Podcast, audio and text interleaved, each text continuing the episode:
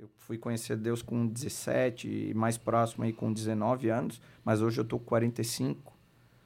E eu falo, meu Deus, se não fosse Deus na minha trajetória, onde que eu estaria hoje?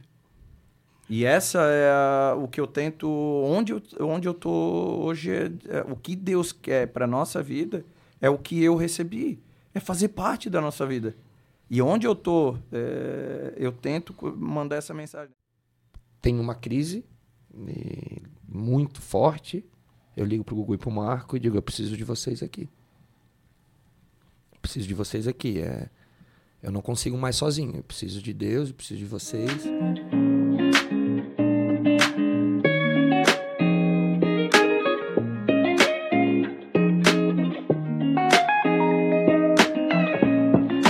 Sejam bem-vindos a mais um episódio do Tronocast Podcast. Hoje, Ricardo Barbie comigo aqui. E aí? Ué, expectativa? Tamo aí de novo. Hoje a gente tem uma mesa internacional, tem um ah. cidadão espanhol aqui com a gente, cara. Muita honra hoje, tô muito feliz. Grandes amigos estão aqui hoje. Muito bom, muito bom. Foi difícil marcar, né? Mas chegou, é. chegou o dia. Esse povo tem uma agenda complicada, Tem, né? tem. Eita. Mas vamos, vamos compartilhar então quem é que tá aqui com a gente. Começa com ele, que ele é mais velho. Ah, tá, então tá. Tá, mas se eu, eu falar o nome, será que vão entender? É isso que eu falar. Eu, como, como, eu apresento esse cara? Pelo nome ou como ele realmente é. precisa? Eu não sei se alguém vai conhecer como pode, Marlio. Pode, falar teu nome, não? Pode, pode. Esse é o Marlio Joel Lira Coelho. Esse mesmo. Meu amigo de uns 30 anos, o Balo, mais conhecido como Balo, jogador de futebol de salão aí da Liga Espanhola. É isso, Bala? Isso, ex-jogador, ex -jogador, né? 30 né? quilos, é, 30 quilos a menos. Aquele ex-jogador em atividade ou ex-jogador mesmo? É 30 quilos atrás. ex-jogador mesmo. Ex-jogador. Tá certo. Nem pelada mais, Bela. Não, só quando o aniversário do Gugu, uma vez por ano. Uhum. Tá é, o, Daí eu joguei, joguei. Sem lesão, daí, sem lesão. Espero que no próximo o deck chegue no horário para que a gente possa ter um, eu possa ter um, um, um meia de qualidade de ligação do meu lado ali. E Gugu, Márcio Coelho também com a gente. Bem, obrigado muito. É um, é um privilégio estar aqui com vocês. E vamos lá, vamos bater um papo bacana. Show. Ô Gugu, quantas vezes você foi chamado de Gustavo? Ah. Quantas vezes eu não fui chamado de Gustavo? o cara se chama Mas essa Márcio, é uma história, essa é uma história. Todo mundo pergunta e eu não sei. É. Te falar que eu não sei. Da onde veio? Da onde veio? A, a, a, a teoria. A hipótese mais provável é pelo filho do papai da Olivia Palito. É a única ah, explicação que eu consigo encontrar. Mas ele, Marlio e Balo, é porque ele não conseguia falar o nome dele, que é ah, muito tá. fácil de falar, né? Eu falava Malo, Balo, e aí o Marco nosso irmão mais velho acabou me apelidando de Balo e o, a única pessoa que me chamava de Marlio era o nosso pai. Quando tava brabo. Quando tava brabo. Marlio e Márcio. Mas, gente, é muito legal ter vocês aqui e nós estamos finalizando o mês que nós definimos aqui só homens nessa mesa e paternidade, né? E a história de vocês, a relação com o pai de vocês e a semente que ele plantou na vida de vocês é isso que a gente queria compartilhar hoje aqui, né? É, vocês são fruto e a gente acha que poderia né, contar essa história hoje aqui, mas vocês são fruto de um pai que teve uma vida transformada e que através daquilo que ele fez e do que vocês observaram pôde ter vocês também as vidas transformadas, né? E o Marcos também que não está aqui, enfim, mas a Cláudia, a Cláudia, mas a vida de vocês foi transformada através do relacionamento com o pai, né? Com aquilo que ele deixou, especialmente nos, nos períodos finais da vida, digamos, né? Então, como que foi a infância de vocês? O que que vocês, como que foi a vida e a infância de vocês na com seus pais? Bem, é, a gente a nossa história começa a gente mais novos, eu e o Balo.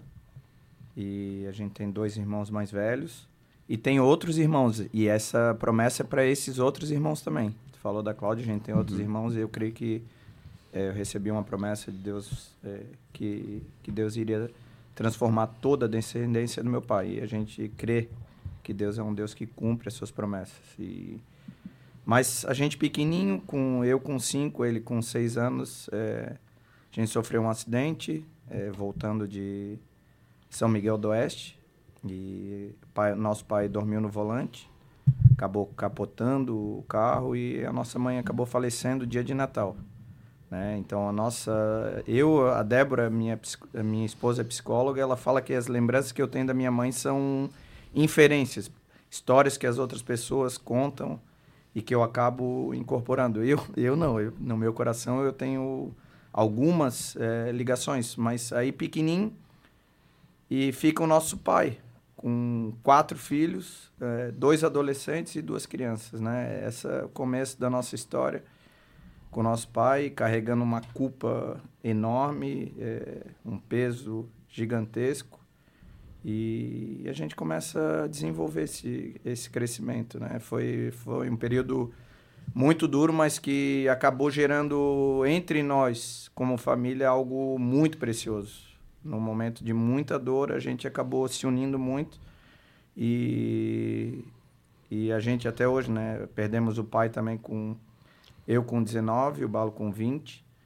É, a gente acaba se unindo também como irmãos. Isso foi provocado por, pela, por essas tragédias, né? Mas em momento nenhum é, eu creio que Deus se distanciou de nós, pelo contrário.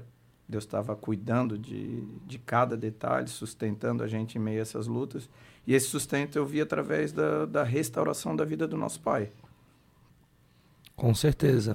É, nós nós tínhamos nosso pai como o grande herói, né? A gente acompanhava ele dentro do esporte para tudo quanto é lugar. E... Balo, apresenta um pouquinho quem foi o teu pai, né? O povo que não conhece o tio, não conheceu o tio Wilson. Bom, meu pai foi presidente da Federação Catarinense de 1983 a 1998, quando faleceu. Nesse meio, ele foi vice-presidente da Confederação Região Sul é, da Confederação Brasileira de futsal. De, de né? futsal. Uh, ah, Para quem não sabe, uh, o futsal na região de Santa Catarina foi o futsal mais forte que o Brasil já teve, né? É, com grandes potências como a Perdigão na época como a maior potência de indústria frigorífica, Sadia.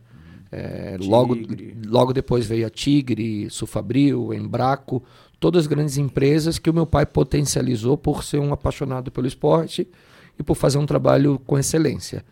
O pai era. Não é à toa que nós estamos no ramo até hoje, com, com muito amor naquilo que a gente faz, porque a gente via todo, todo empenho e afinco que ele, que ele tinha dentro de, dessa área. Então ele já era nosso ídolo. Só que depois da perda da mãe, ah, com quatro filhos, como o Gugu falou, as coisas ficaram um pouco conturbadas. E a gente via algumas coisas na vida do meu pai que a gente não, não gostava mas que a gente estava sempre junto com ele, a gente queria estar tá com ele. E aí começa ali por volta de 1992, é, me lembro bem, é, a transformação novamente na vida do meu pai, já que a nossa avó, né, foi uma das fundadoras da igreja. E depois da, da morte da minha mãe, como eu falei, a vida ficou é, virou um turbilhão do meu pai. Mas em 1992 é, eu tinha 15 anos de idade, as coisas começam a acontecer de maneira diferente na vida do meu pai e começam a impactar na nossa vida é, de maneira muito positiva. Ah, e, e isso também, tá, é, toda essa trajetória dele, ele continuava ainda com o ofício dele, que era, ele era fiscal da fazenda, né? Então tinha uma vida muito corrida mas sempre, sempre carregando com a gente. Uma das coisas mais bacanas que eu tenho de memória, porque a gente viajava quase todo final de semana, e esse era um dos meus maiores medos, porque é, a nossa mãe morreu em acidente de carro. Essa é uma lembrança que eu tinha. Para mim, Deus era um Deus que vivia longe da gente, distante, é, mas de alguma maneira ele tinha poder. Deus sempre. É, o nosso pai sempre fez, fez questão de, é, de exaltar que Deus era um Deus. Pre, é, perto, perto, presente, mas eu não conseguia enxergar isso. É, talvez pelo, por ter perdido a mãe, acabou gerando esse distanciamento. Mas o único pedido que eu lembro desde pequeno, eu falei, Deus, pode fazer o que for na minha vida, só não tira meu pai. E essa foi a minha experiência de, de conversão, porque um dia antes de o pai é, falecer, eu não sei se eu tive um sonho, é, usando a passagem do apóstolo Paulo, ou se Deus falou comigo era de madrugada, o meu pai ia vinha falecer no outro dia, mas eu lembro muito, muito é, é, claro, sim, a memória é muito clara. Teu pai vai, mas eu vou cuidar de ti. E no outro dia eu estava na igreja, veio a palavra, né, que foi o primeiro versículo que eu gravei na, na minha vida, que é Isaías 41, é, 13. Eu sou o teu Deus, não temas eu te tomo pela mão direita e te ajudo. E aquilo me, me fez, é, de maneira muito clara, querer seguir esse Deus que meu pai já estava é, apresentando para nós. E ali Deus se tornou um Deus próximo para mim. Esse Deus distante que eu via lá longe é, se tornou um Deus perto e que me acompanha, que está dentro de mim desde aquele dia. E como que era a vida de vocês antes dessa transformação? Assim, ainda com o tio Wilson vivo, é, eu sei que aí no final da vida dele já estava bem assíduo com a fé né, dele. Não vou nem dizer assíduo à igreja, porque ele viajava bastante, ele ainda trabalhava bem, mas ele era assíduo com a fé, ele é um homem de, de, de oração. Eu lembro de algumas reuniões de oração, ele estava lá, vocês não, mas ele estava lá. eu tocava violão nessa época e, e, eu acompanhei, assim, se eu acompanhei a vida de Wilson, não, que ele é muito mais velho que eu, mas eu, eu orbitei aí nessa, na minha adolescência também junto com, com a vida de vocês, né? O tio Wilson tinha uma casa de praia aqui em, em Florianópolis. Na Daniela. Na Daniela, é. Tinha não, você tem, né? Ainda tem lá. Tem, tem. E o, o Deco adorava ir, na, sair da casa da tia Lourdinha e lá na casa do tio Wilson comer cachorro quente. o tio Wilson me olhava e falava, o Balo! Não, o Jorge, né? Ô Jorge, compra mais pão que o Ricardo chegou. Já comia bastante pão naquela época. Eu tenho lembranças maravilhosas do tio Wilson, cara. Ele era um cara bem mais velho, não um senhor já, mas ele era muito acessível. Ele era um cara que dá, dá, deixou muita saudade, né? Eu tinha, sei lá, 11, 12 anos, e tu vê, eu tinha prazer de estar na casa do velho. É.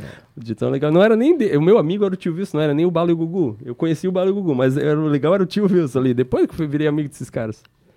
Aí tu perguntou um pouquinho como é que era, né? Acho que a pergunta inicial foi como é que era antes. A, a vida.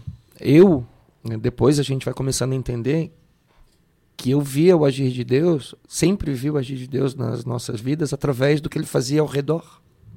Uhum. Dos anjos que nós tínhamos, das pessoas que nos cuidavam, porque nós sempre fomos cercados de, de anjos. Essa é a verdade. Nos piores momentos, pelo é, convívio do meu pai, pelo trato do meu pai com as pessoas. E eu vejo muito do meu pai nesse moço aqui, ó nesse cara aí, ó. E, e é. A gente sabia que ele tinha uma vida que, como o Gu falou, que ele se culpava demais, se culpou demais. É, e às vezes ele, ele, ele, a vida te leva para um caminho para que tu de fugas, etc e tal, mas o agir de Deus sempre teve na vida dele. É, de alguma forma era muito forte. Quando é, o Nelson entrou na nossa vida também como um é. pai, é porque que o Nelson se diz filho dele também. É, é um irmão mais velho, né? Mas é. um irmão mais velho que teve esse papel de tutela, de guardar a gente de, de perigos que a gente. Através ia... do pai. É. Quem que é o Nelson pra galera que não conhece? O Nelson foi nosso treinador desde pequeno, né? Que.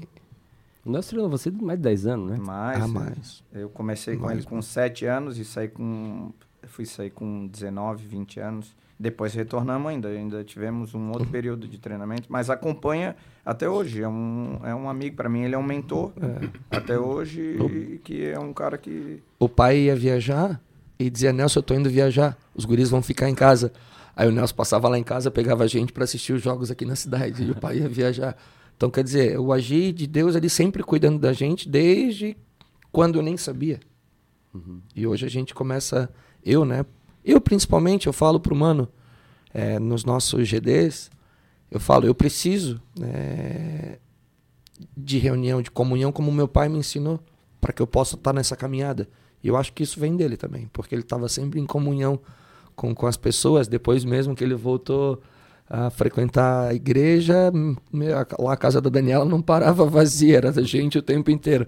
Mas isso foi uma coisa muito bacana, porque a gente via é, o pai chegando de viagem, cansado, morto, e ele fazia questão de fazer, de ir para a igreja, de estar tá no, na escola dominical. Aquilo trouxe uma libertação e cura para ele que impactou a gente. E nos arrastou, né? Isso. É, apesar de, na, na, nessa época, a gente na adolescência, a gente está sendo cercado por um monte de atrativos, é, outras coisas que acabavam é, chamando a nossa atenção para que a gente não tivesse naquele momento é, integralmente na igreja, aquilo impactou demais. É, ver a cura do nosso pai, ver a transformação, a libertação que Deus fez na vida dele e foi muito, para mim, foi muito impactante e, e foi crucial para que eu tomasse a decisão de seguir esse Deus que o meu pai é, apresentou para nós.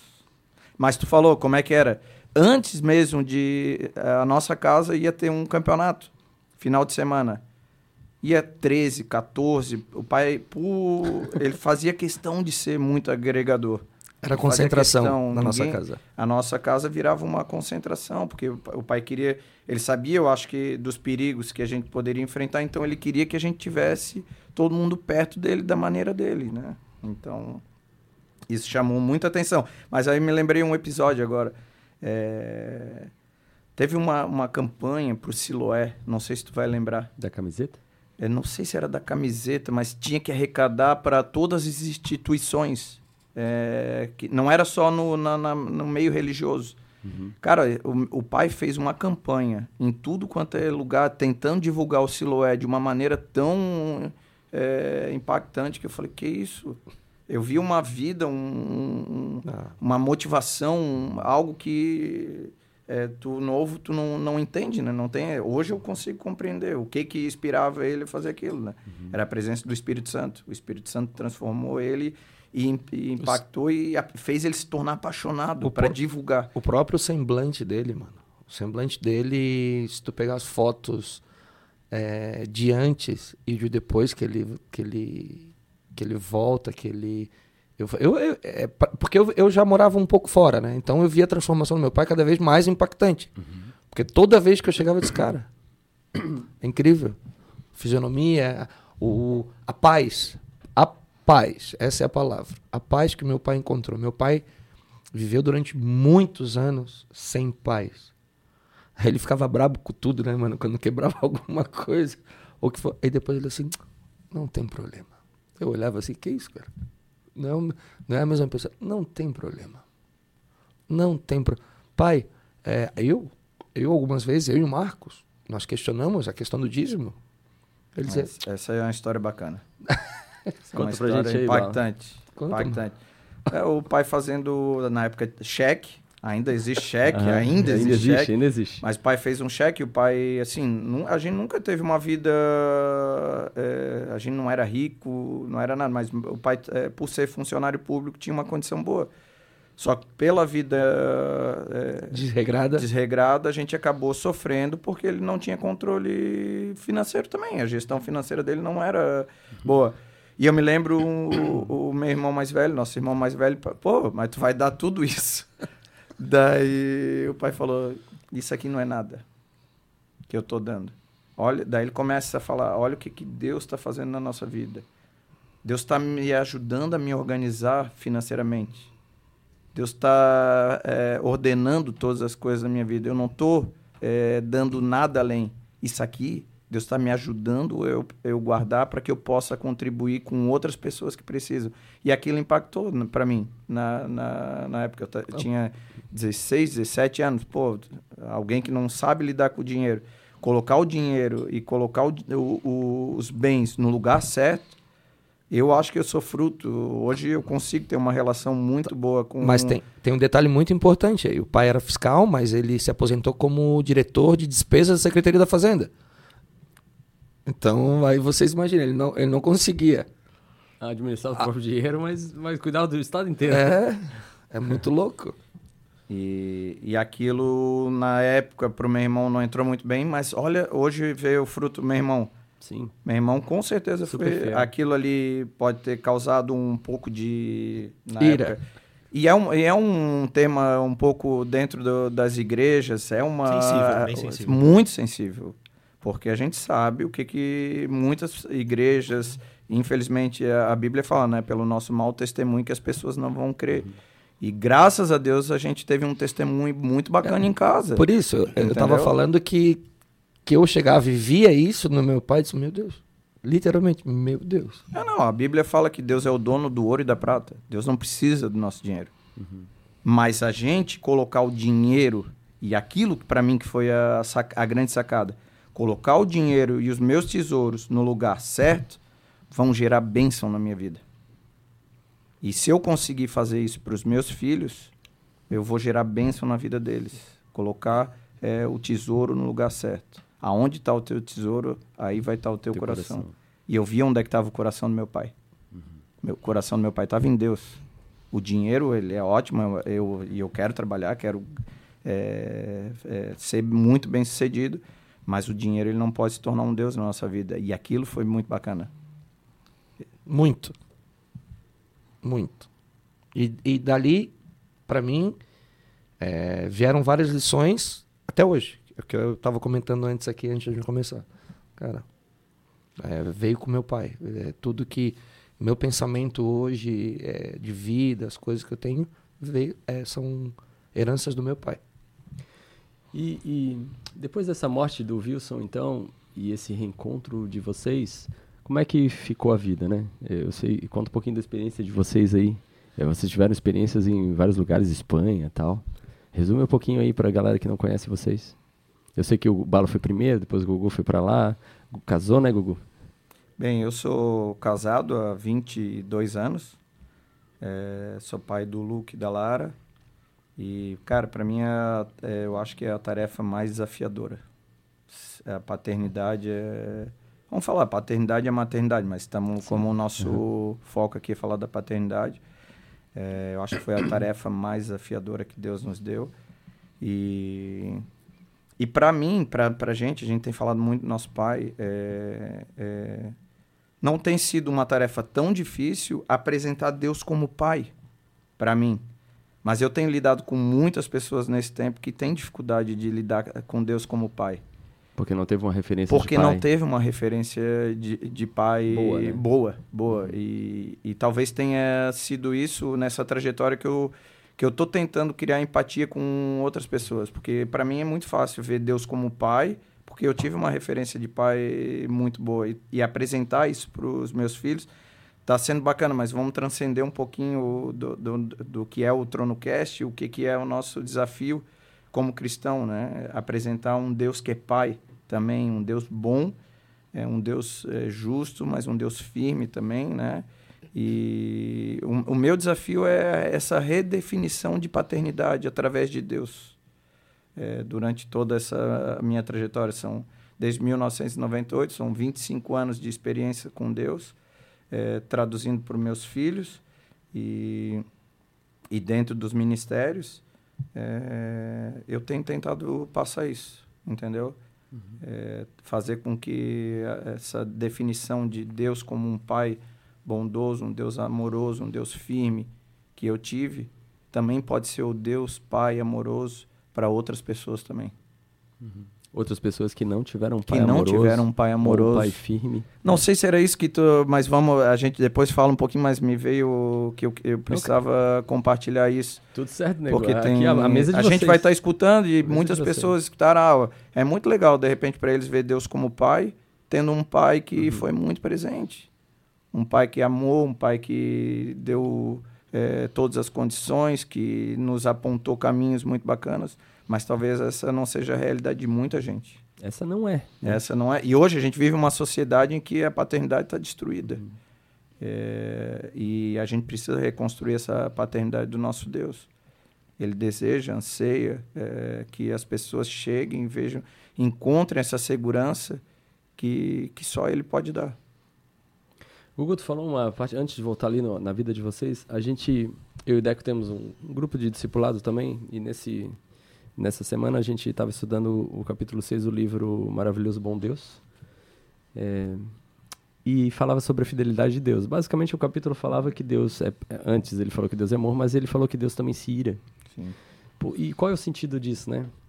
É, Deus não é nem um ursinho de pelúcia, que é aquele bonzinho que diz: Não, tá tudo bem, eu te amo tanto, tu pode fazer o que tu quiser. Pode pecar à vontade. Pode pecar à vontade, que tá tudo certo, eu te amo, eu sou um deusão, amigão, esparsa. E Deus nem é aquele malvadão, iradão, que tem um raio na mão, louco para te, te arrancar a cabeça, pra te explodir tua cabeça quando tu pecar. Pecou, pá! Né? Deus não é aquele cara malvadão que, se tu não, faz, não tem uma hora, não ora para ele, ele já vai te punir. Deus não é nenhuma coisa nem outra. Deus te ama a ponto de dar a tua vida por ti, mas ele, é, ele não aceita nem um pouco o pecado. A ira de Deus é contra o pecado, não contra a gente. Deus odeia o pecado. E a ira dele, toda essa raiva que ele tem, né? Essa, raiva não, porque a raiva é um sentimento humano malvado, é, falho, de, de, de perder o controle. Mas Deus se ira contra o pecado. E ele não, não tem conversa para o pecado. E quando, e, e eu, quando eu parei para ver essa perspectiva, e é exatamente o que tu falou, né? Eu já vou fazer esse link.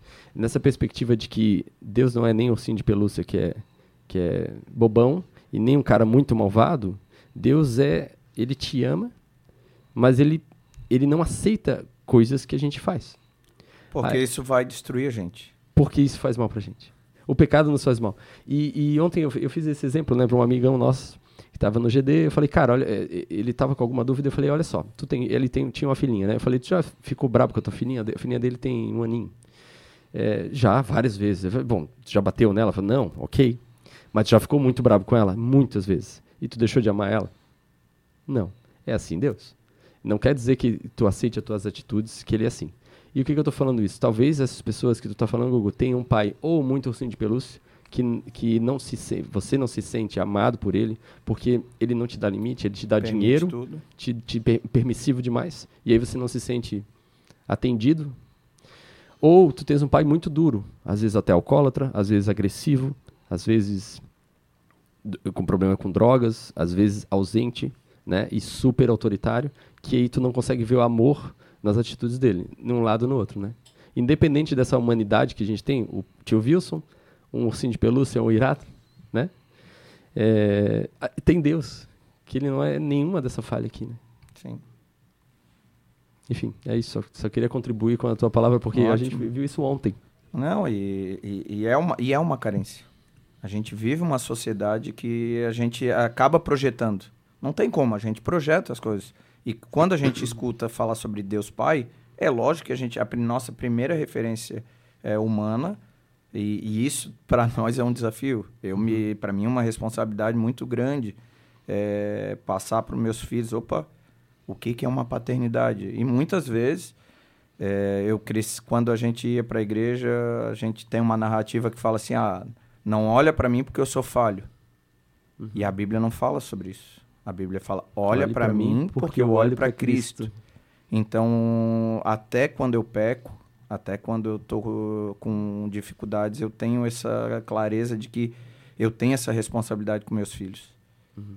De passar que o quem é Deus Pai, através até das minhas deficiências. Às vezes eu não consigo. Eh, lá, em casa, é, especialmente com o Luca, que é menino, eu tento, porque às vezes é, é ele criou em mim algo que eu não sou, um, um símbolo de perfeição que eu não sou, e, as, e muitas vezes eu falo, filho, o pai é falho, o pai tem muitas coisas assim, mas Deus não. Mas Deus é diferente. Mas, entendeu? mano, ele, ele criou em ti algo que não foi tu que passou para ele. Ele vê em ti o que as pessoas vê no Gugu. E que, para mim, é exemplar. Uhum. Eu também vejo o Gugu como o Luca vê. Só por te saber, é, não, mas, tu não sabia mas, disso. É, mas, o único que conhece o Gugu de verdade é a Débora, né? É, pergunta para a Débora. Pergunta pra Débora, se é assim. Não, tudo, tudo bem. Eu só tô falando que pro, se para mim, que tem entendimento de muitas coisas, e que tu me incomodava quando era pequeno, tu já é assim, tu imagina pro Luca. Mas isso é muito legal também, porque eu, olhando em retrospectiva, de vez em quando as pessoas conversam, então a gente tá numa roda e contam coisas que eu fazia quando eu não tinha o Espírito Santo, quando eu não tinha a presença de Deus, e eu falo, meu Deus, como eu era folgado, cara. A gente, o Espírito Santo vai transformando. Ou tu não, era muito folgado mesmo? Não, eu era muito folgado. E, e mas aí eu me, me veio, uma, veio uma passagem, né? Esquecendo-me das coisas que para trás ficaram corro direto para o alvo. Essa é a minha jornada. E cada um tem a sua jornada. Eu, graças a Deus, eu, eh, eu não tive o privilégio de conhecer Deus na escola dominical, por esse afastamento. É, eu fui conhecer Deus com 17 e mais próximo aí com 19 anos, mas hoje eu estou com 45. E eu falo, meu Deus, se não fosse Deus na minha trajetória, onde que eu estaria hoje? E essa é a, o que eu tento, onde eu, onde eu tô hoje, é, é, o que Deus quer para nossa vida é o que eu recebi, é fazer parte da nossa vida. E onde eu tô, é, eu tento mandar essa mensagem, né? Tem uma passagem que fala, né? Que Deus nos transforma é, de inimigos em amigos para que a gente faça isso com outras pessoas. Deus anseia fazer parte da nossa vida. E se eu sou é, hoje alguma coisa que eu ainda preciso mudar muito, tem a ver com esses 25 anos de insistência, de cuidado, de amor de Deus é, na minha vida, que começou através da nossa avó e que vem passando, vem passando. E eu sou muito, muito grato a Deus eu, é, com esse cuidado dele. E eu quero isso muito para meus filhos. Se, se for, se eu tenho alguma herança é, que eu posso, a coisa mais preciosa que eu posso passar para vocês é o relacionamento com Deus. Essa avó que tu fala é mãe do mãe do meu pai. pai. Mãe do meu pai. Ela foi uma das fundadoras da, da IPI, da, uhum. da, da, nossa igreja ali. Sim. Há, há 60 e poucos anos atrás, ela estava, ela tá no hall de membros do, dos da fundação. E aí, e, assim, a nossa avó morreu, a gente tinha seis anos, seis, sete anos. Desculpa, antes. Antes. E... Antes, antes, a mãe já não era viva. Não, a mãe. E, ah, sim, não, não, foi depois. Foi, foi depois, depois, foi depois. E, tá certo. E, e a... Tinha nove anos, acho. E aí, quando eu entro na igreja, nos falam da nossa avó e me dão uma passagem que está em Apocalipse também, que fala que as nossas orações estão todas guardadas diante de Deus é, dentro de uma, uma taça, como hum, um, cinzas, como um aroma, um aroma suave. suave.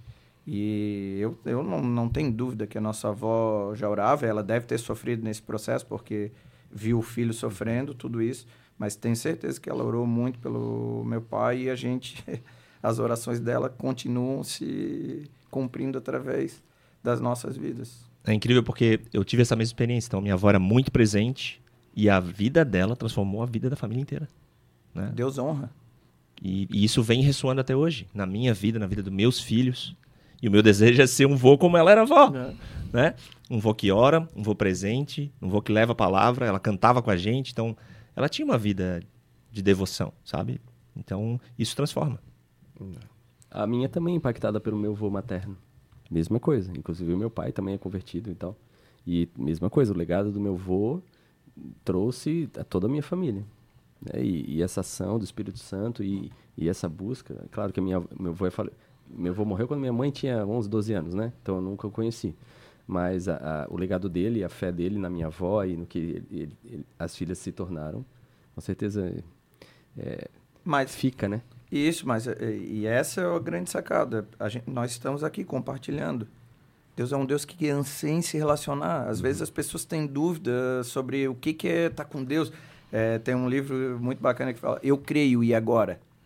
Uhum. A gente tem uma experiência com Deus e, e depois fica meio perdido, que tenta entrar nas é, rotinas de ah, agora eu tenho que fazer isso, isso, isso. O que eu fazia não, não Deus e o Espírito Santo vai transformando, vai moldando. Se eu posso deixar alguma coisa aqui em termos de experiência, Deus quer fazer parte de, eh, da tua vida no café da manhã, no teu trabalho, é, na relação com teus filhos, quer, quer, te, quer usar as experiências é, é, traumáticas que tu teve para ser benção na vida dos outros. Hoje a gente está falando é, da nossa história, a gente perdeu o pai é, e a mãe muito jovens. A gente, Deus já colocou outras pessoas.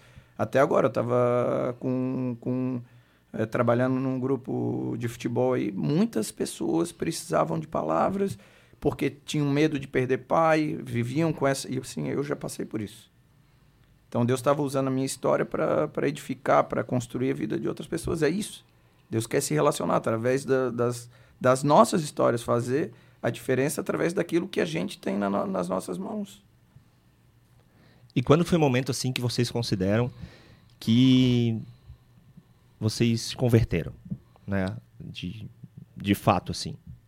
No, no meu caso, Deco, uh, eu tive dois momentos. Eu tive um momento. Dois, e, literalmente parecia do meu pai. Eu, quando eu volto a frequentar a igreja, eu tenho ali um início de trajetória é, bem legal, que impacta na minha vida, e depois eu saio. Vou embora, de novo. Quando eu vou embora para Espanha, eu entro num segundo momento. Eu entro num momento de turbilhão. De de conquistas é, profissionais, de tudo, e de afastamento de Deus. E aí começa novamente a, é, Deus a me chamar, dizendo: opa, me deu alguns avisos, foi me avisando, só que eu não queria entender, foi me avisando, me avisando, me avisando. E no meu entendimento, uh, o que pior poderia ter acontecido comigo na minha vida, é, eu enxergo que foi Deus que fez e que hoje Ele já estava cuidando de mim. Uh, Gugu teve que ir para lá, teve, eu tive uns episódios na minha vida que acabei pedindo o auxílio dos meus irmãos. Gugu foi lá morar comigo, uh, 2006, né, mano? 2006? 2007. 2007. Uh, porque eu tava me distanciando e eu tava me vendo de novo. Tava se destruindo, né? É, tava me vendo no fundo do poço. Esportivamente falando, eu tava. Arrebentando. Financeiramente Sim. muito bem. E eu vida pessoal. E, e, eu tava me destruindo. E aí, de novo, Deus cuida de mim. Eu, uma noite eu. Eu tenho uma crise muito forte eu ligo pro Gugu e pro Marco e digo, eu preciso de vocês aqui. preciso de vocês aqui. É, eu não consigo mais sozinho. Eu preciso de Deus, eu preciso de vocês. Aí eles conversam entre eles. O Gugu e a Débora vão, voltam a morar comigo na Espanha depois de 4, 5 anos. É. A gente foi em 2002. É. E, e aí eu, Deco, a partir dali, eu tento colocar de novo minha vida na mão de Deus. E tem sido uma caminhada de longa distância, mas eu hoje é, eu sou temente a Deus e, e, e, entrego a minha vida na mão dele. Então eu tenho eu tenho um antes e um depois, aí eu tenho um gap e que se não fosse já a herança de Deus na minha vida, através do meu pai, da minha família, eu estava hoje no fundo do poço, literalmente. Eu, tudo que vocês possam imaginar. Então, é, esses foram meus dois momentos. Quando me aproximei na primeira vez que eu vi o impacto, o impacto de Deus na vida do meu pai. Depois eu saio para jogar, vou morar fora. É, eu já morava fora, né? Quando, quando eu volto, eu já estava eu já tinha quando, quando eu vou com meu pai na igreja a primeira vez eu já estava jogando eu já era profissional é, e depois eu já saí para morar fora, mas eu tinha muito contato aqui. Eu vinha muito, muito para Florianópolis. Eu continuava vendo o agir de Deus na vida do meu pai e dos meus irmãos. E depois meu pai vem a falecer ali em 2 de fevereiro de 98. Em 99 eu vou para o Rio Grande do Sul. Não, a gente já tá no Rio Grande do Sul. Grande do Sul ah, não, não, não, tudo bem. Não, não mas depois que bacana, mas depois, mas depois que o vou contar. 97, 97 a gente foi para lá, é. ok. Em 98 ele vem a falecer. E aí eu perco a referência. Uhum. E saio e, e, e, perco a referência de tudo. De, pai, que eu já não tinha mais, e de família, que eu já estava longe de tudo. Aí quando eu vou para Espanha, aí nem se fala, né? Aí tudo lá, as coisas se apresentam que quando tu tá fraco, ou quando tu, tu tá com as portas abertas para as coisas ruins, elas acontecem mesmo e vem te destruindo. Por isso a importância de a gente viver em comunidade. Muito Por isso a importância Muito. de a gente viver em comunidade. A comunidade ela, ela é, um, é um plano de Deus, apesar das nossas mazelas, das nossas imperfeições. Né? A comunidade, ela é, o uns aos outros, que a Bíblia fala o tempo inteiro, ela tem esse papel de suporte, de cuidado e tudo. E, e por isso que, daí nesse momento, aí eu falo da nossa relação, o quanto foi importante o, nosso pai ter semeado essa, essa questão da família, da importância da família. Deus né? já sabia. Mas tu falou, eu já, eu já partilhei um pouquinho ali, né? Foi em 2 de fevereiro de 1998, onde Deus é, fala comigo, fala assim, ó, eu sou o teu Deus, não te, não te preocupa, eu vou, vou caminhar contigo, né? Mas de lá para cá, é, é, a gente, eu penso, às vezes a gente dá umas loucuras e tenta se distanciar, né? É, uhum. Eu acho que é, é para onde que eu vou, Senhor? Eu já me peguei algumas vezes assim, tentando desistir, fugir de Deus, mas para onde que eu vou? Só tu tens palavras de vida eterna. E foram algumas é, experiências de mais próximas de Deus. Às vezes a gente sempre a gente só quer os banquetes de Deus, né? E, mas Deus já me deu alguns banquetes. Esse foi em 1998 foi a minha conversão. Ah, quando eu caso com a Débora, é, eu acho que teve um, um papel fundamental é, na, na minha continuidade com, com Deus. É, quando a gente volta da Espanha, a gente vai casa, vai morar na Espanha e volta da Espanha um ano depois é, com o Luca pequenininho, eu e a Débora desempregado. E agora, vamos fazer o quê? E Deus foi tão generoso, tão é, bondoso com a gente nesse retorno, é, mostrando o cuidado dele, teve um impacto profundo. E teve um, um, um, período que eu tive uma doença no Figueirense. O Figueirense, eu trabalhei no Figueirense durante 10 anos. E eu tive uma doença autoimune quando o Figueirense estava passando nos momentos mais difíceis. E eu emagreci 10 quilos em três semanas. É, com uma doença, uma colite ulcerativa. E eu achei naquela época ali, não, não, eu achei, ah, vou morrer, né? E e aí eu vou fazer o exame e eu só falei, Deus, me, de, me deixa, não permita que eu vá agora, eu tenho muita coisa ainda para fazer. e quando o médico chega é, trazendo o resultado do exame, dizendo que não era nada é, grave, que não era um câncer, nada daquilo, eu falei, Deus, eu quero continuar te servindo e te adorando. Então aquilo foi um outro episódio é, bem importante em termos de cuidado de Deus na minha vida. E que me faz permanecer com ele até hoje.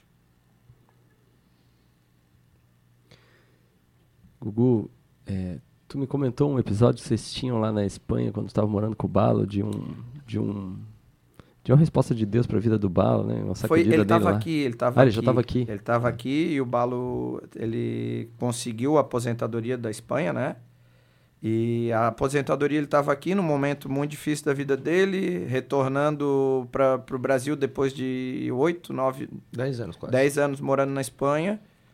Lesionado, né? Lesionado. Agora não ia poder continuar a jogar. Foi onde eu falei que é onde eu achava que era o pior para minha vida, Deus já estava cuidando. Uhum. Naquele momento eu não entendia isso. Pô, não, Vou, não consigo mais jogar. Auge da carreira? Não consigo mais jogar. Na época, a seleção espanhola. É, queria jogar, queria. Não, ser, não, não sabia fazer outra coisa. Então, tu fica, fica muito perdido. E, e, pô, por que a lesão? Por que a lesão? Poxa Deus, por que a lesão? Mas ele me avisou 20 vezes antes. Ele me deu vários avisos. Aí quando veio a lesão, só que eu só fui entender isso um pouco depois. Só foi conseguir entender isso um pouco depois. E aí eu estava aqui no Brasil, é, eu não sabia o que, que ia acontecer, eu tava, tinha alguns, algumas coisas, né, alguns investimentos aqui, mas o que, que tu faz da tua vida? E agora? E aí veio, eu tinha dado entrada na minha aposentadoria lá, que lá tu pode se aposentar, no meu caso, por invalidez, eu não podia mais é, exercer minha profissão. E a gente tava, chegou a carta na tua casa, né? Acho que foi, não foi? Não, tu, é, tu me ligou dizendo que eles falaram que não iria sair uhum. e que não tinha mais o que tu fazer. E, e tu me ligou pra gente. Tu foi lá em casa, a gente se ajoelhou e eu falei, Deus, é, eles estão dizendo que não tem possibilidade, mas tu és o Deus do impossível. E que se for da tua vontade, eu creio que tu podes é, revelar como tu quer se revelar para nossa família como um sinal de que tu és Deus Todo-Poderoso. Libera esse, essa aposentadoria é, para que o meu irmão possa receber. E que ele creia que tu és o Deus da vida dele. Aí no outro dia ele me ligou, dizendo que a moça contou para ele: oh, não sei o que aconteceu. Não, não, não tô entendendo, tá? Mas é, a tua aposentadoria tá liberada e o dinheiro já tá na tua conta. Aí Tive, e aí, creu? tive que entrar na conta. Vou entrar para ver, né? E até hoje. Então, o que eu falo, cuidado de Deus já, mesmo no, no, no, nas turbulências, a gente muitas vezes não consegue enxergar, né? Porque a gente está imerso ali, no nosso mundinho, e já, já vinha cuidando de mim há muito tempo. Mas eh, tem um episódio bacana do nosso pai é, no, no Rio Grande do Sul, Hum, manda aí. Esse, o pai, ele era sempre um cara muito racional, assim, né? É, Conosco, né? conosco, assim, e, mas ele não demonstrava, ele procurava, assim, ele era, depois, ele começou a ser afetuoso, abraçava, eu incomodava ele pra caramba, eu abraçava muito meu pai, eu enchia a paciência É porque tu dele. abraça todo mundo, É, né? Eu- é Também, minha né? característica, mas, eu, mas o meu pai sempre foi muito... E aí o Balo vai estrear no Rio Grande do Sul, num jogo, e eu tô na arquibancada, porque eu não, não tinha sido relacionado, e quando o meu pai vai acender o cigarro, ele acende o cigarro do lado ao contrário. E começa a fumar o cigarro do, do lado ao contrário. Eu falei, completamente um homem daquele jeito entregue pelo amor do filho, assim. E por mais que Deus não seja é, um, um cara passional, assim, eu vejo um Deus que cuida da gente assim, sabe? Que olha pra gente dessa maneira, de Que maneira fica nervoso. e que fica é, Nerv- olhando pra gente e fica assim, eu quero ter esse cuidado. Nervoso no bom Até sentido, isso, né? eu, eu pensando na história do nosso pai, fala que a Bíblia fala que Deus tem ciúme da gente, né? É um ciúme que a gente não entende. Mas é o Deus ah, tem um ciúme. E aquele dia eu vi o, um amor de um, um pai, coisa, mas um, um pai que também tem preocupação, cuidado. Quando Deus olha no batismo de Jesus e diz: Esse, é o Esse é meu, meu filho, filho." amado. Isso, Aí ele é. devia estar pensando isso: Esse é o meu filho amado que tá jogando. É só pra vocês entenderem o contexto. Teve, por exemplo, assim, eu lembro de uma final de campeonato estadual que eu joguei muito bem. Joguei É. muito bem. Eu cheguei em casa e falei, e aí, pai? O quê? Essa pelada aí? Fosses o menos pior. Então, você tá Super entendendo. motivador. Ele não podia demonstrar Ah, pela. Então, posição. vocês estão entendendo. É, é só pra contextualizar o que o mano tá falando. Quando aí ele me contou isso depois do jogo e falou, cara, tu não tem noção o pai como é que tava. E pra gente, muitas vezes não era assim, né? Ele dizia, ah, Sim. fosse o menos pior dessa pelada aí. Ai.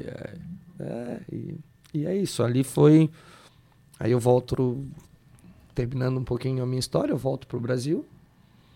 E aqui tô nessa caminhada junto com com meu irmão, com os meus irmãos e com vocês. Que, que para mim, vocês já escutaram diversas vezes, para mim é, é, é essencial, é fundamental eu caminhar em comunidade. Eu não consigo caminhar sozinho. Eu não consigo. É, talvez não, não seja forte o suficiente, mas eu preciso deles, eu preciso de vocês, eu preciso da, da, da comunhão. E, e Deus tem me abençoado, hum, como eu te falei antes aqui com os microfones, muito mais do que um dia eu, eu sonhei. E, e tem, tem algumas coisas legais que eu vejo em vocês, né? Primeiro, os irmãos, né? Então, cara, primeiro, vocês dão, se dão super bem, pelo menos o que aparenta. A Não. gente briga de vez em quando, mas é, Mas, é, e aí eu falo todos os irmãos, né? Então você, eu gosto de ver vocês juntos. É muito legal, né? Ver os irmãos juntos. E vocês trabalham juntos. Então todos os desafios de, né, de, de dividir negócios juntos, né? Mas o relacionamento de vocês é estar junto num GD, sabe? É uma honra. Eu tive com meu irmão no GD de vocês, né? Então é muito legal essa, esse relacionamento entre vocês, né? E é coisas que os pais cultivam, né? Eu, entre os meus trabalhos, alguns deles, um tempo eu fiz perícia e o cara, peguei processo de irmão brigando contra irmão. Na justiça, sabe? Então, é, são coisas assim que, que em vocês eu vejo diferente. É, é, é o que eu falei lá atrás, é legado do pai. Isso. É, não, não- tem a menor dúvida. é legado do pai, construção de Deus e também necessidade. A gente só tinha um ou outro, entendeu? A gente, Mas- é, todo mundo fala. Sim, vocês- a gente poderia não ter, Mas- porque sim. existe, mas é, Mas, mano, o pai fazia questão de, como tu falou, de levar os nossos amigos para nossas casas, para ficar conosco, levar o Ricardo lá para comer o cachorro quente. Ele já mostrava ali pra gente que que a, que, que a comunhão faz diferença. Eu, pô, eu não me lembro de ter nossa casa vazia mesmo mesmo sem a mãe, com todas as dificuldades. O pai sempre teve a casa cheia. Ele sempre quis ter a gente perto, de alguma forma. Se a gente fosse viajar, ou ia, se, ou ia os dois ou não ia nenhum. Aí, às vezes eu não queria ele, queria ir, dava confusão, mas porque eu tinha que ir todo mundo. Então o pai sempre deixou a gente muito próximo. O Marco e a Cláudia já com, com a diferença naquela, naquela época de idade um pouco maior, mas os dois também sempre juntos. O Mano e a Cláudia. Sempre, sempre, sempre. Então, é, para mim é muito forte. É, quando vocês perguntam do pai, do, do, do, da... Deus já cuidava ali. Eu não tenho dúvida. Não tenho dúvida. Chegar lá na Daniela, ter o Nelson, ter a tia Lurdinha, ou ter a Lindaura caindo do, do barranco ali na Daniela. o carro, né? O carro, carro, é, o carro. É, para mim é, é, é, muito mais forte essas lembranças, porque, porque, porque tava, tinha sempre, depois que o pai voltou para a igreja, tinha sempre gente congregando de alguma forma. E aquilo ali é o que deixou a nossa, a, a nossa força. A, óbvio, a necessidade, a nossa necessidade. Mas eu, eu atrelo muito mais ao nosso pai e a Deus do que a necessidade, porque a gente vê outras famílias hoje que têm necessidades parecidas e, e mesmo assim se brigam. É pior. Uhum. Quando perde pai e mãe, é uhum. é pior. A necessidade faz o que? Ah, o que, que sobrou aí para dividir? Vamos. Não, não, isso aqui é meu, isso aqui é teu. E divide. Então acho que a nossa raiz ela é muito forte através disso. Aí, tu tá falando, me veio uma. Quando a gente recebe a notícia que o pai morre, o Dedé vem com uma fala muito bacana, assim. É, o pai de vocês foi. Mas é uma corrida de revezamento. Uhum. O bastão uhum. tá, aqui. tá aqui. Ele passou o bastão para vocês. Uhum. Dá sequência. Dá sequência. E a gente tem dado. É, eu falo, eu brinco pro, com meus filhos, eu, eu quero que vocês vem em mim 50% do, do que eu vejo no meu pai. Desde começa a zoar, mas eu quero passar esse bastão e que os dois passem esse bastão adiante. Esse bastão da comunhão, do cuidado, de do chamado, eu, eu falo, fez muito sentido para mim. Uma coisa muito simples na Bíblia, um, caiu uma ficha um dia que o Timóteo estava falando sobre o chamado de Abraão. Uhum. Quando Deus é, chama Abraão e fala assim: sai da tua terra, da tua parentela e vai para a terra que eu vou te mostrar e seja você uma bênção. Eu falei: é isso que eu quero ser para minha vida. Esse é o chamado. Se todos nós cristãos, se a gente é, introjetar isso na nossa, no nosso DNA, no nosso ser, que a gente foi chamado para ser uma bênção, meu Deus, a gente transforma a realidade das nossas famílias, a gente transforma a realidade de um bairro, transforma a realidade de uma comunidade ser uma igreja. Que a gente não. A gente, e é isso que a gente tem tentado ser bênção na vida um do outro como irmão. Não ficar preso é, nos problemas, porque vai ter, mas resolver problema. Né? Então, é, é, não vou olhar lá para a câmera, mas estamos batendo papo aqui. Cara, vamos ser uma bênção. Onde Deus nos colocar, que a gente seja uma grande bênção. As pessoas saem e digam, pô, olha aquele cara ali é diferente. Ele é uma benção. Onde ele chega, as coisas mudam. Não é fácil. É, é uma coisa tão simples de falar, mas muito difícil de fazer. É uma tarefa para a vida inteira. É uma, ele falou, uma corrida, não é uma corrida de 100 metros, é uma maratona. É um chamado para a vida inteira. É, hoje, a gente, hoje eu consigo ver, até, até através da, do, que, do que nós fazemos, do que era a vida do meu pai no, no meio do esporte, é, a gente tenta impactar de forma positiva as, os pais que estão conosco na, na nossa escola, é, as crianças que estão conosco na nossa escola. A gente é legal porque eu, eu, eu me policio, porque eu quero ser uma benção, cada vez mais. E, e isso é legado do pai também, mano, que a gente tem hoje lá. Muito legado dele. Ah, tem a ver com o esporte, né? Ele deixou essa é. paixão que nós somos é muito apaixonado pelo esporte. E o esporte é uma ferramenta fascinante de transformação, né? E, é desafiador dentro do esporte também é, viver o evangelho, né? Não falo nem falar, porque às vezes acaba é, é, gerando um pouco de preconceito. É. Mas de maneira, de maneira amorosa, Deus tem feito isso conosco lá. De maneira muito amorosa. A gente, é, a gente recebe, eu recebo né, muitos relatos, porque o Google fica mais lá embaixo, eu fico lá mais lá em cima. E os pais encantados é, com a generosidade de Deus na, na, nas nossas vidas. E dessa forma a gente consegue impactar. Isso é muito legal. E cria mais responsabilidade junto a Deus também, né? Uhum. Isso vai, vai criando responsabilidade. E eu agradeço demais Porque de vez em quando eu, eu sempre falar pro mano, é, que propósito que eu tenho pra minha vida hoje? Há muito tempo eu vinha falando, "Pô, eu não tenho propósito. Aí de vez em quando ele me, me puxa a orelha, quando um pai vem dar um depoimento, tá vendo? Tu fala que não tem propósito. E é Deus. É, mas é só olhar o que aconteceu antes aqui, né? Tô mudando a vida dos meninos, né? Que estão distantes, né? Então vocês já têm passado esse bastão. Né? Os japoneses que acabaram de estar Qual contigo lá. japonês do... É, uma turma inteira do Japão veio Bom, passar esse tempo com no, vocês. no final, os japoneses desistiram. Começaram a abraçar o mano. Ah, não, não teve Porque jeito, ele, ele, ele insistiu desde o primeiro dia. Eu fiz Aí uma dinâmica, Aí coitado. no final, ele- todos eles já vinham abraçar, já, já viraram brasileiro. Já, já, vi- Eu fiz uma dinâmica no final do treino que não podia sair do campo sem dar um abraço em todos os treinadores. Cara, primeiro dia. E é cultura, entendeu? sim. É cultura. Mas aí eles deram um depoimento no final, o Balo fez isso. Cada um deles falar, 46, imagina.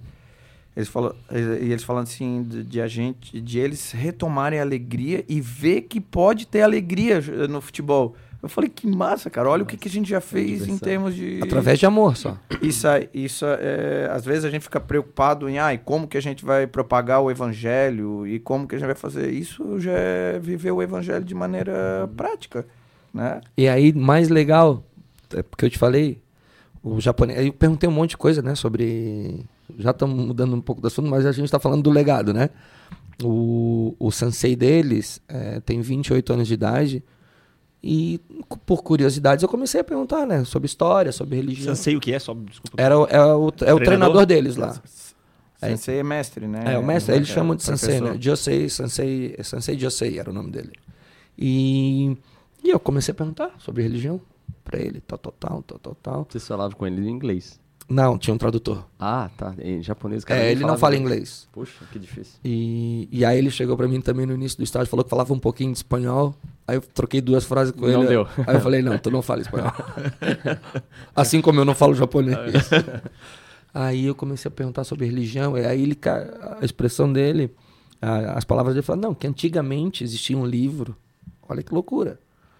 Que era, foi escrito a Bíblia. Ele estava falando da Bíblia que hoje já não se usa mais lá e pipipi, papapá. E eu falando, poxa, que pena. Aí eles acreditam na energia, tal, tal, tal. E aí no final da conversa ele chegou, poxa, mas que trabalho é, que tu, teu irmão, a equipe de vocês está conseguindo fazer com a gente aqui. Que carinho que vocês têm. Eu falei, é, na tua, tu acredita naquela energia lá, eu acredito na Bíblia. Eu falei pra ele. e tá tudo certo. Eu não quis. Eu não quis dizer que eu era o dono da verdade, até mesmo porque eu não sou. Falei, "Mo- mas sabe aquele livro lá que não se usa mais lá no Japão?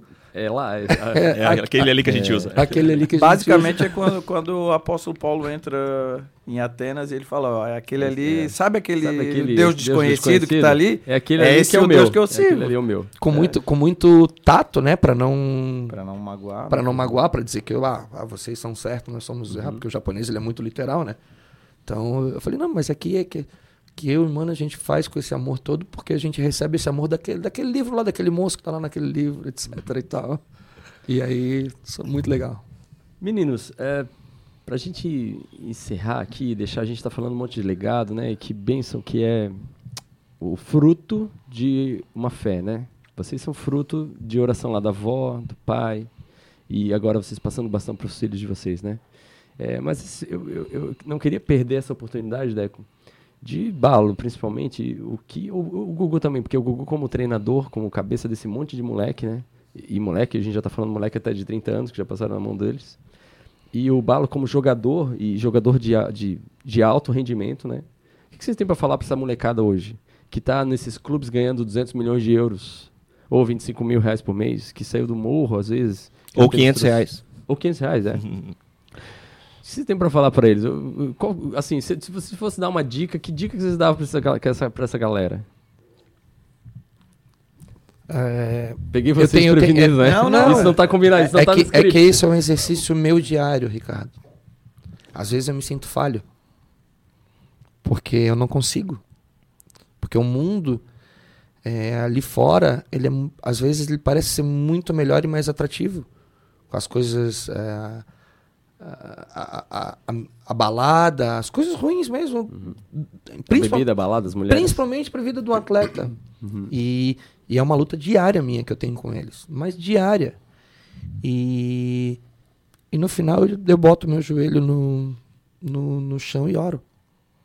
Porque eu eu falo para eles, gente, eu, eu, eu, eu, mando mensagens, eu, eu, eu, eu mando versículos, eu oro com eles, oro com eles no telefone, mas quando eu saio, quando desliga o telefone, aí vem o Instagram deles. Aí vem as ligações. Aí vem tudo que o mundo tem aí fora. Meu conselho é, é andem em comunhão com gente que congregue. Porque é muito difícil. É muito difícil. Meu... Mas a fatura chega. A fatura chega. Ela chegou para mim. Uhum. A fatura chegou para mim. Quando a, gente, quando a gente não anda no caminho, a fatura chega. Eu só falo, é, tentem, tentem de qualquer maneira é, se cercar de gente de Deus, de cristãos. Tentem. E, e tem exemplos, tá? E tem exemplos muito bons a gente dentro de, dos grandes clubes. Só que, infelizmente, às vezes esses exemplos muito bons não são os mais atrativos naquele momento para aqueles meninos. Pô, vamos na igreja? Ah, vamos no show do fulano. Eu, Pô, eu vou no show, né? Eu, amanhã eu vou na igreja. Mas esse amanhã chega. Então eu, eu, eu a minha luta é diária com eles para tentar mostrar o caminho. E sei, porque eu vivi na pele, é, que, não é que não é fácil. Uhum. Que é não é fácil. Sedutor. A única coisa é que eu sempre digo para eles: olha, eu vou orar por vocês, eu vou continuar orando por vocês. E, e eu tenho certeza que Deus responde, como respondeu a nossa oração. Eu tenho certeza que Deus responde. E muitas vezes não vai ser a resposta que eu quero. Porque os planos de Deus não são os meus. Uhum. E eu vou ter que respeitar, e eles também. A vida é feita de escolhas.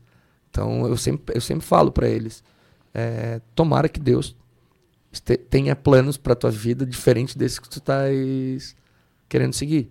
Porque se ele tiver, não adianta, meu amigo. Tu pode ir, tentar fazer o que tu quiser de errado, que ele vai te colocar no caminho. Agora, o pecado. Deus não, não gosta do pecado. Foi o que tu falou. Não é o, uhum. Deus não gosta. E tudo tem consequência, eu falo para eles. Deus não é o Deus que vai, ah, vou, vou sacanear porque tu fez isso. Não.